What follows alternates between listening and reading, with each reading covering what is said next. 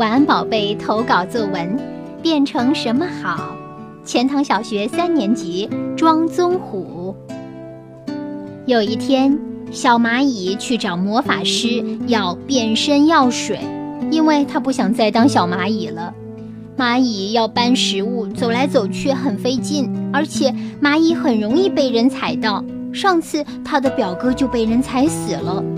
小蚂蚁拿到药水，就想：我要变成什么呢？要不变猫吧，这样不容易被人踩到。要是快踩到了，猫也有很强的警惕性，一有人靠近它，就会马上避开。可是猫太爱睡懒觉了。我不喜欢它，那变成兔子吧。兔子不爱睡懒觉，也跑得快，不过它很挑食，只吃白菜和胡萝卜，而且还有红眼病呢。嗯，那还是变成公鸡吧。好像公鸡五谷之类的都吃，可是公鸡这么早起来打鸣，真的有些不适应。那变成小猪吧。可以在泥潭里尽情地打滚，真舒服，还可以吃猪食。不过，在过年的时候，人们可是要把猪杀掉吃，那不是白白送命吗？算了，还是变成马吧。可是马虽然跑得快，但是却躲不进蚂蚁洞呀。最后，小蚂蚁想了想，还是当蚂蚁好了，可以在温暖的家里睡一会儿。想来想去，还是做自己最好呀。这就是来自钱塘小学庄宗虎同学的作文。那接下来呢，我们要请雷静老师来为他做一个点评。雷老师好，晚安，宝贝的大朋友、小朋友们，大家好，我是雷老师。嗯，很高兴今天又和大家一起听了庄宗虎小朋友的这一篇《变成什么好》。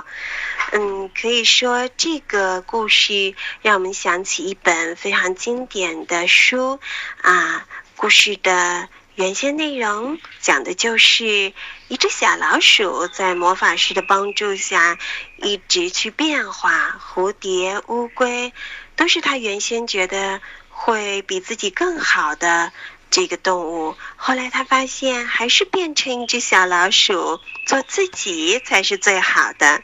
那我们的小作家小庄同学呢，他就认真阅读了这个故事，有了自己的新创作。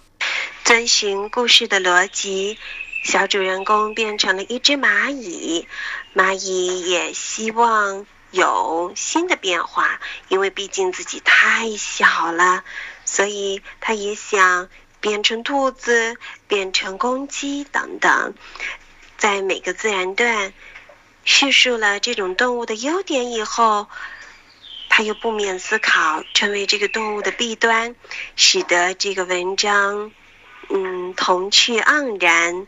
又充满了一种内在的循环的逻辑，读起来非常的吸引人，让我们每一个读者都跟着他的文字，不断的去思考：是呀，变成这个动物挺好的，但是好像又有嗯一些不可避免的问题需要去面对，所以我建议。嗯，电波前的每一位小朋友都可以像小庄同学这样，从认真的阅读、认真的模仿、认真的写作开始。其实做小作家没有那么难的，嗯，有很多好的书籍、好的故事都给你做出了典范，你完全可以从中汲取力量。就像我们说话一样，也是从模仿爸爸妈妈的声音开始的。只要你融入了自己的智慧、自己的创意，相信下一篇好的文章就是你创作的哦。